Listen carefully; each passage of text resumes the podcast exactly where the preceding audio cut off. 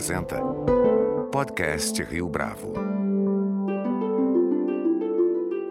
Este é o podcast Rio Bravo, eu sou Fábio Cardoso. As eleições norte-americanas de 2020 devem ser encaradas como um fenômeno histórico. Isso porque, pela primeira vez desde a Segunda Guerra Mundial, dois modelos antagônicos de Estados Unidos foram apresentados aos eleitores, que, conforme se viu, tomaram sua decisão em favor do candidato do Partido Democrata. A vitória de Joe Biden, no entanto, não esconde que aquele país ainda está muito dividido. No podcast Rio Bravo desta semana, nosso convidado é o cientista político e pesquisador Hussein Kalut, além de comentar as consequências do resultado da eleição no contexto da política doméstica dos Estados Unidos, nosso entrevistado fala também do provável impacto da vitória de Joe Biden para a conjuntura internacional. Professor Hussein Kalut, é um prazer tê-lo aqui conosco no podcast Rio Bravo. Muito obrigado pela sua participação. Muito obrigado pelo convite. É uma honra falar com você.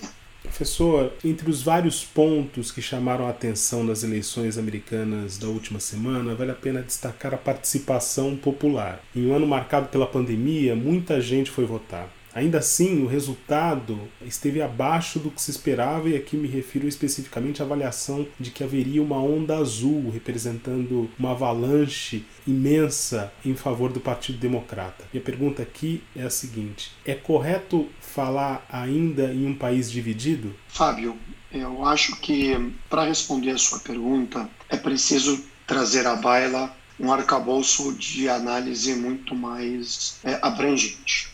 Tá? Primeiro, no que diz respeito à onda azul. A onda azul, na verdade, foi muito mais o fruto de uma sensação do desejo de algumas pessoas que imaginavam que a vantagem elástica do Biden nos lugares, ou aparentemente elástica, ela se traduziria, é, digamos, é, numa vitória avassaladora. Porém, no âmbito da ciência política, quem trabalha com isso, analisando dados e mensurando contextos, não embarcou nessa tese de uma onda azul. Havia um grau de realismo, digamos, um pouco maior na hora de se esmerar, na hora em que eh, se esmerou eh, em torno dos dados apresentados. Bom, então isso no que diz respeito à onda azul. O fato que essa eleição é uma eleição histórica sobre várias, vários prismas. Ela é histórica porque ela coloca pela primeira vez dois modelos muito paradoxais de Estados Unidos. Nenhuma outra eleição, pelo menos da Segunda Guerra Mundial para cá, ela colocou, lançou os Estados Unidos num, num, dilema tão complexo e tão delicado como o cenário que se desenhou. O que nós tínhamos, na verdade, em disputa é que tipo de Estados Unidos irá ou iria emergir desse processo eleitoral. E isso porque o Trump se baseou no modelo político que foi bem sucedido em 2016, mas não necessariamente seria bem sucedido no momento que é o divisionismo extremo, esgarçamento do tecido social, é, digamos, atração para o meio do embate de temas altamente complexos e polêmicos como o tema racial. Então, na minha opinião, o Trump, esse modelo que levou ele à vitória, não conseguiu se traduzir novamente num sucesso nas urnas. No entanto, é importante mencionar que esse divisionismo acabou compelindo para as urnas é, cerca de 150 milhões de eleitores, né? aproximadamente. Você teve cerca de 74, 75 milhões votando no Biden e 70 milhões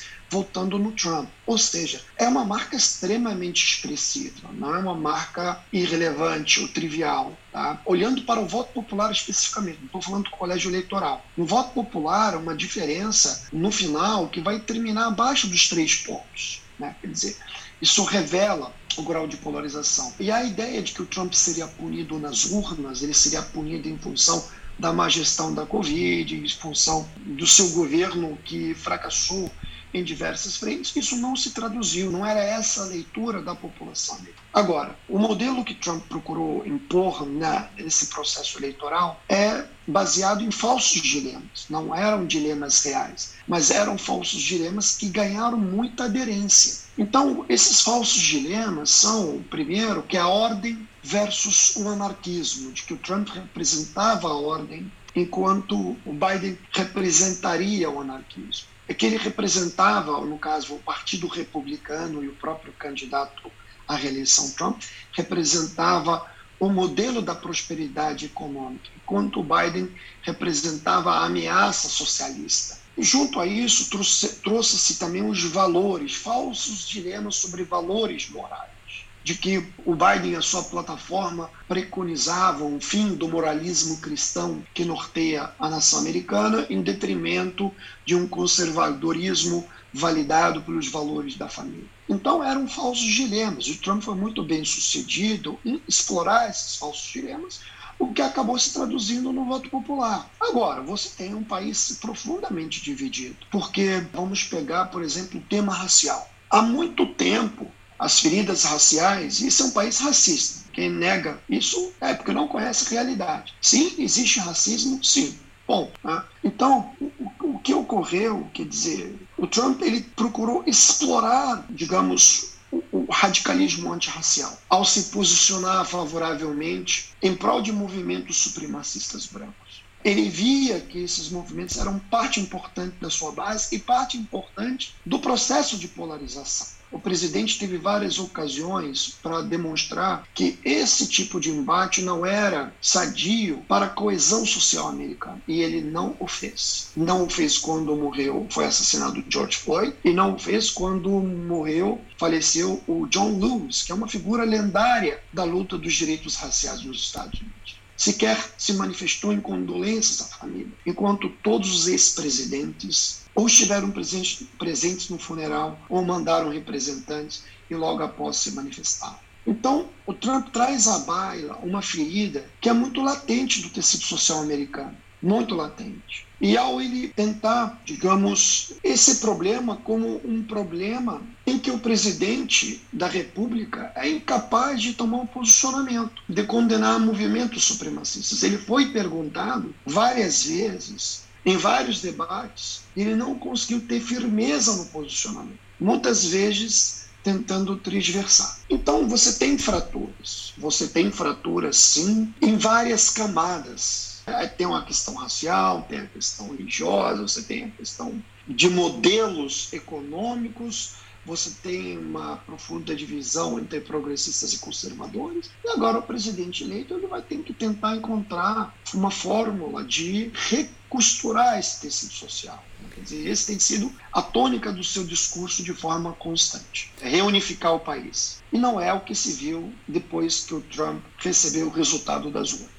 Ele segue insistindo no divisionismo. Era aí que eu queria chegar antes de falar da administração Biden em si, do que ela pode ser. O fato do Donald Trump não ter concedido a vitória ao seu adversário significa colocar mais gasolina nessa disputa? da perspectiva jurídica, não existe nada que obrigue o presidente a ter que se posicionar. Isso aí não é, não está na lei. Isso é uma tradição democrática. Às vezes as regras não escritas vale mais do que as regras escritas. Né? Então, da perspectiva constitucional, nada obriga. Agora, obviamente que isso não é sadio para, digamos, é, para a democracia. É, segundo o que o Trump quer plasmar é que ele, ele foi roubado na eleição, por isso que ele não quer conceder a vitória. Então, ainda que haja recontagem, ainda que se prove que tudo bem, pode ter havido um ou outro desvio, mas esses desvios, de fato, não representam uma, digamos, um número significativo para alterar o curso do resultado, ele precisa plasmar a tese de que ele foi roubado. Pronto, acabou. É isso. Tá? Agora, se ele vai conceder ou vai conceder, a essa altura tornou-se irrelevante. Por que se tornou irrelevante? Porque o Biden já foi reconhecido como legítimo presidente. E os resultados no Poder Judiciário aqui tendem a confirmar esse resultado tá? de que o Biden é o vencedor. O Trump não conseguiu apresentar provas concretas, provas cabais, provas que ele oferecia, digamos, à justiça, informações consubstanciadas em provas em que se prove que havia algo sistêmico, coordenado, que de fato visava lesá-lo no processo. Não existe isso. Eu eh, não acredito na, na reversibilidade da derrota e mais, ele reconheceu ou não reconhecer a derrota, concedeu ou não concedeu a vitória, é relevante, porque líderes do Partido Republicano, alguns deles já congratularam o presidente eleito, e vários chefes de Estado. Então, no fim da história, ele será visto como aquele presidente que está saindo de forma mesquinha da cadeira presidencial e desvalorizou, na verdade, o seu posicionamento na condição de chefe de Estado. Mostrou falta de altivez. Então, a história vai julgá-lo. Conceder ou não conceder, agora não é mais o ponto fundamental da discussão aqui nos Estados Unidos. Professor, o Partido Democrata, pelo menos na superfície, soube administrar os ânimos mais exaltados e as alas mais extremadas de suas fileiras para se envolver na candidatura Biden. O presidente eleito vai ter de desagradar muitos apoiadores logo no início da sua administração?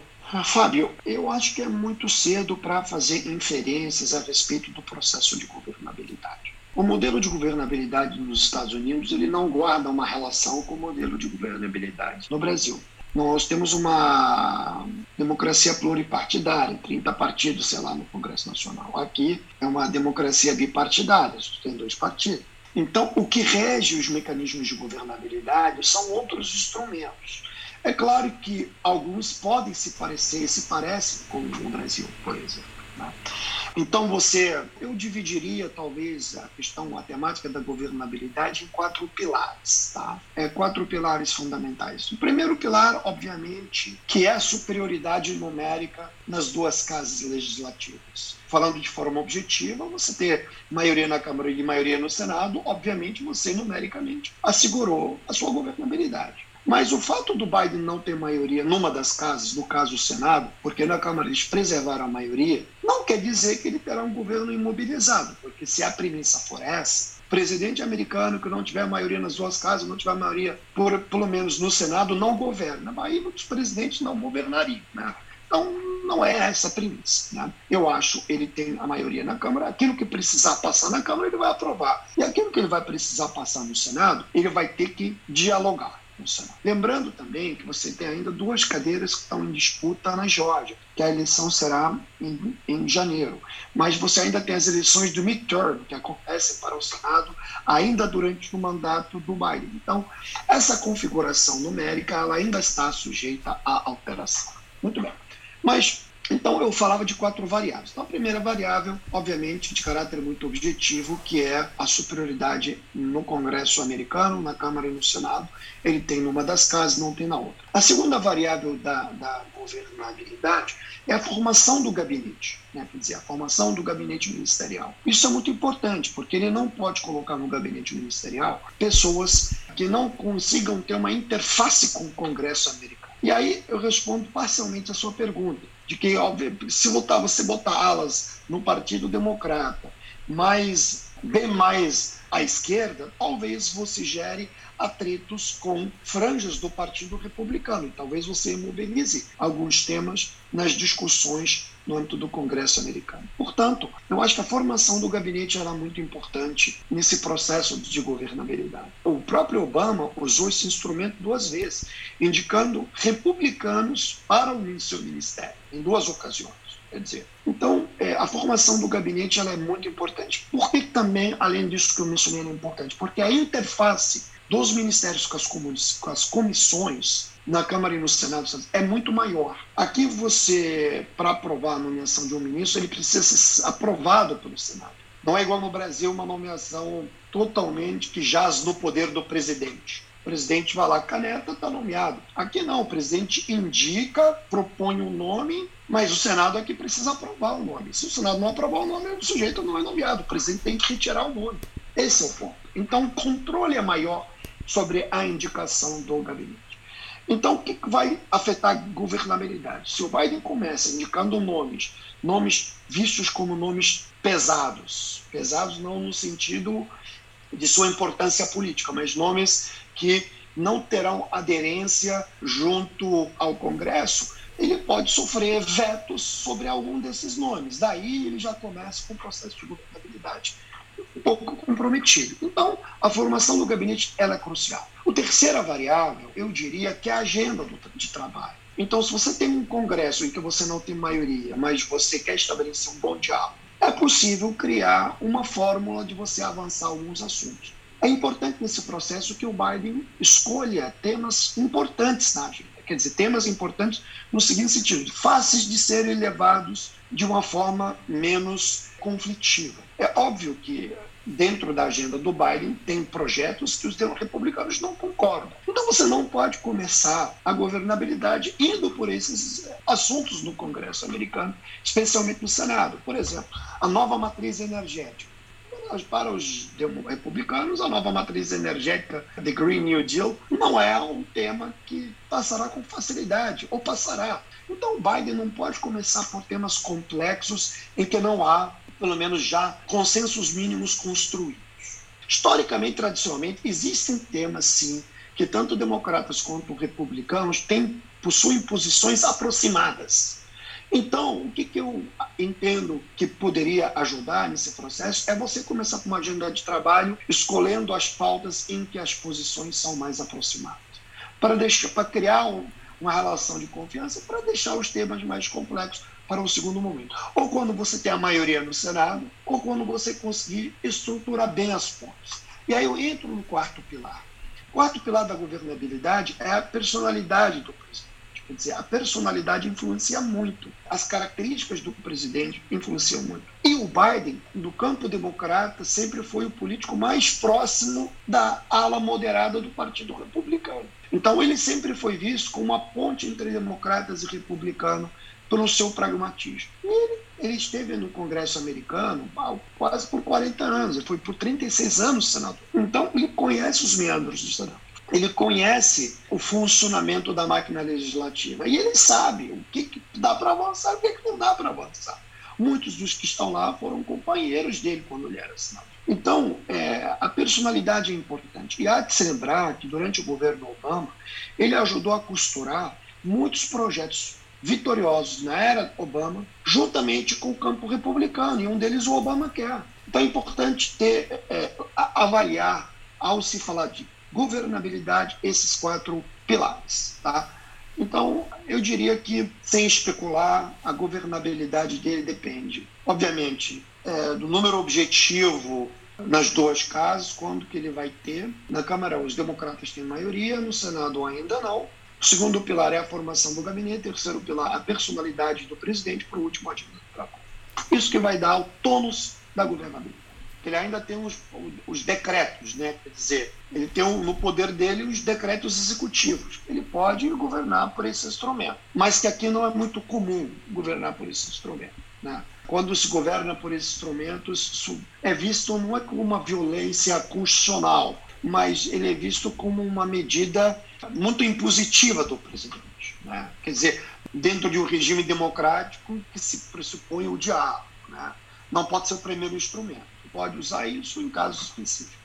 Professor, no último fim de semana, a imprensa norte-americana já vinha apontando, já apontou inclusive, para uma série de desafios da administração Biden no plano internacional. E aí, pela ordem, citando China, relações com a Europa e também com a Rússia. É possível navegar tranquilo em meio a essas águas turbulentas da conjuntura internacional? Vamos lá. Entrando no, no pilar política externa dos Estados Unidos, eu diria que a política externa do Biden será totalmente diferente da política externa do Trump. Até porque, pela própria concepção de mundo que cada um dos dois tem. O Trump entende as relações internacionais sob uma ótica muito mais transacional, sob uma ótica muito mais é, do fortalecimento do unilateralismo e a imposição do mais forte ao mais fraco. O Biden ele entende que a ordem liberal construída pelos Estados Unidos no século no pós-guerra ela é fundamental na tentativa de, digamos, de preservar o equilíbrio no sistema internacional. Então você tem duas percepções muito, muito, muito distintas. Tá? Agora, obviamente que o Trump é, não conseguiu implementar tudo o que ele queria em matéria de política externa, porque o governo dele acabou em quatro anos, talvez em oito anos conseguiria. Quais são as prioridades do governo? Seria, seriam as prioridades do governo Biden? Primeiro, o Biden precisa reconstituir a relação transatlântica, a relação com a OTAN e a relação com os principais parceiros europeus, França e Alemanha porque o Trump ele estremeceu essas relações. E o Biden vai precisar voltar a essas linhas e reconfigurá-las. Isso é muito importante. Segundo aspecto, Oriente Médio. A maior conquista do governo Obama, Biden, foi o acordo nuclear firmado entre as seis potências mundiais e o Irã, conduzido pelo próprio governo Obama como grande baluarte desse processo de negociação diplomática. Então, o Biden ele, e o Trump ele acabou basicamente revogando esse então aí é, eu entendo que existe um capital político construído e a tendência natural do Biden é retomar, digamos, o diálogo com os iranianos dentro do Oriente Médio. Bom, terceiro ponto, diria a Rússia. Essa relação de condescendência do Trump com a Rússia não será vista durante o governo Biden, porque o, na leitura do Partido Democrata, o, Biden, o Trump deixou muitas lacunas e vácuo de poder, que a Rússia acabou preenchendo. Um deles no próprio Oriente Médio e outros na Ásia Central, o leste europeu. Portanto, haverá uma relação muito mais, mais fria com a Rússia. E aí é, entra o tema China. A relação com a China será diferente. Existe um denominador comum que democratas e republicanos concordam que é necessário conter o poder da China no mundo, conter o expansionismo chinês. O que muda, na verdade, embora eles concordem com o princípio da necessidade de você conter o poder da China, o que eles discordam é no conteúdo e na estratégia, quer dizer, no formato, qual o conteúdo e qual a estratégia. Aí que está a divergência. O Trump entendia o quê? Que a contenção da China precisa ser mensurada a partir de um confronto direto e a partir de uma guerra comercial e a partir da construção de cordões de isolamento à China em zonas regionais. Quer dizer, você é, organiza uma aliança trilateral, uma aliança quadrilateral ali, aí você vai tentando bloquear o avanço da China, impedindo que a China tenha acesso a determinados mercados, como, por exemplo, naquilo que se refere ao 5G, que eles chamam de Clean Network. Né? Quer dizer, eles foram costurando isso no plano bilateral, em conjunto com os países. Então, esse é o modelo. O Biden, ele entende que a relação com a China ela precisa ser diferente desse modelo. Ou seja, o processo de contenção precisa se basear em outra estratégia. Primeiro, ele parte do, da premissa que a China é um poder ascendente. A China ela quer ser reconhecida como uma superpotência, entende? Então, não adianta você tentar suprimir a ascensão de um país que hoje avança para se consolidar como maior potência econômica. Dizer, então, o Biden entende que a estratégia precisa ser diferente. Essa estratégia não deve se basear no confronto direto e ela não pode se basear a partir de guerras comerciais. Por quê? Porque a relação de interdependência econômica entre China e Estados Unidos é bem diferente é, perdão, a relação de interdependência entre China e Estados Unidos ela é, ela, ela é existente, ela é profunda. Então, um declínio econômico chinês afeta a economia americana, assim como um declínio econômico dos Estados Unidos afeta a economia chinesa. Então, essa relação de interdependência ela é substancial. Ah, os empresários americanos que investem na base industrial chinesa estão lá e não querem sair. O Trump tem que convencer os caras a saírem. E os chineses seguem investindo nos Estados Unidos. Então, o que, que o Biden entende? O Biden entende que a melhor forma de conter a China é Primeiro, atuar de forma coordenada no sistema multilateral. Não é implodir o sistema multilateral. E tentar construir coalizões no âmbito do sistema multilateral para a contenção do poder da China. Segundo, a estratégia do Biden é é preciso convencer a China que ela tem mais a ganhar jogando conforme as regras do jogo internacional do jogo internacional estabelecidos no pós-segunda guerra do que tentar ela criar novas regras. Então isso é muito importante compreender. E não essa era a visão do Trump. Então o que eu percebo é que no campo democrata haverá uma abordagem diferente. Isso não quer dizer, nas linhas gerais, que o Biden deixará de conter a expansão do poderio chinês. Não, vai, vai tentar conter, mas a, a estratégia vai ser é, é, diferente. Então, eu acho que o, o Biden terá uma estratégia muito mais estruturada e baseada na dinâmica de que se a China jogar conforme as regras internacionais, ali será o melhor caminho para que ela até conquiste o que ela quer, que é o reconhecimento de superpotência. Mas ao mesmo tempo, ali haverá uma barreira de contenção a essa expansão. Por exemplo, na área de propriedade intelectual começa por aí. Se a China jogar conforme as regras e aceitar não violar a propriedade intelectual, que a China é sistematicamente acusada, aí isso serve como uma barreira de contenção para que a China não fique quebrando patentes e derivando tecnologia de patentes quebradas, por exemplo.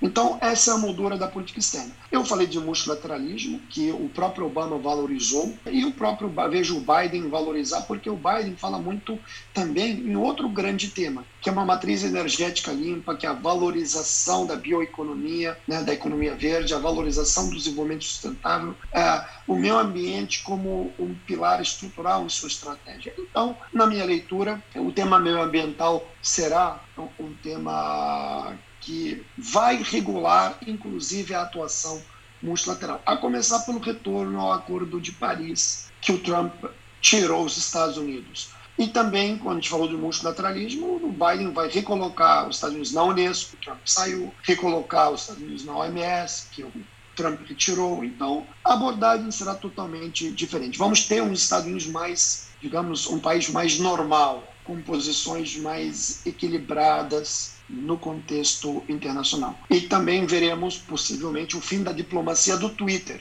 entendeu? Esse troço em que as pessoas descobrem o que está acontecendo através do Twitter. Isso, para a diplomacia, é um instrumento muito nocivo, né? Então, essas seriam as minhas considerações sobre a política externa americana. Professor, para a gente encerrar, nos últimos dias a classe política e certos analistas políticos no Brasil têm traçado paralelos entre a eleição nos Estados Unidos deste ano e as eleições do Brasil em 2022. Essa comparação é possível em termos de encontrar um candidato que de certa forma congregue os interesses de uma maioria não polarizada?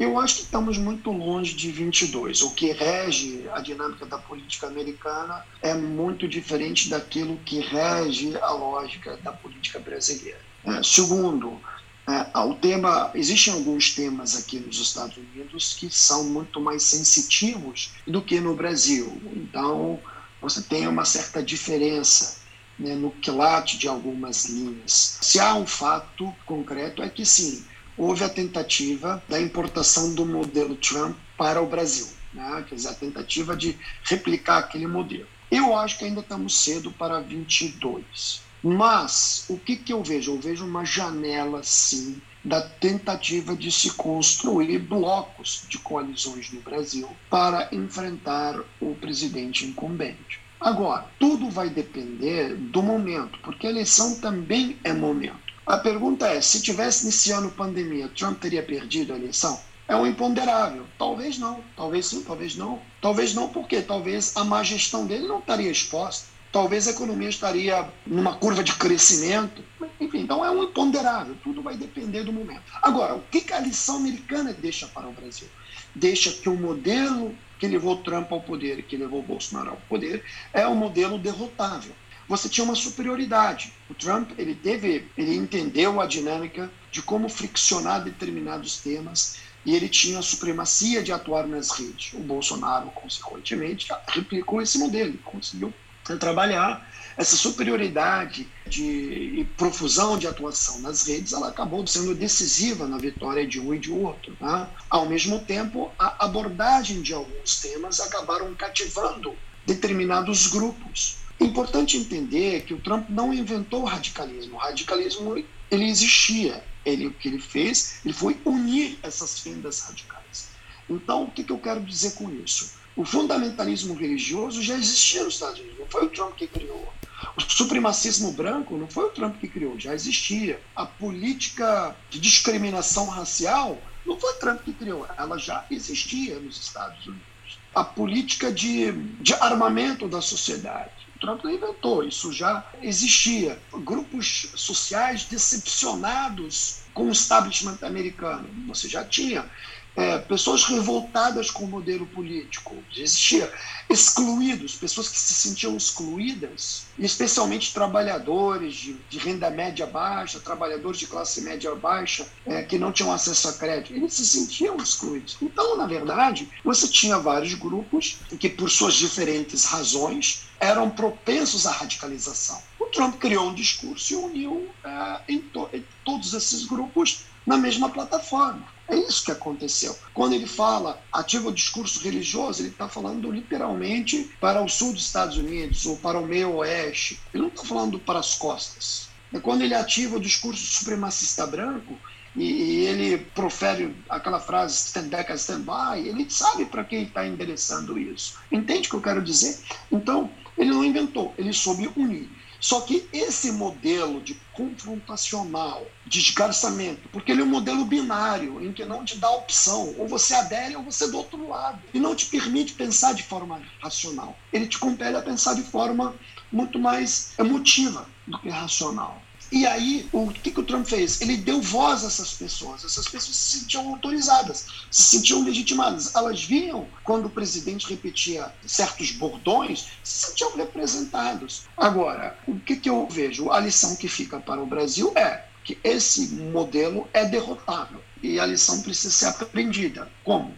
Como organizar o antídoto brasileiro para derrotar esse modelo que foi importado daqui para o Brasil. Esse modelo binário de fazer política. Ou é comigo, ou é meu inimigo. A aniquilação. Para encerrar, Fábio, a política é a arte do diálogo. É a política, é o espaço das controvérsias. É o espaço do, do embate pacífico das ideias. E é um embate onde você propõe soluções de propõe projetos de políticas públicas.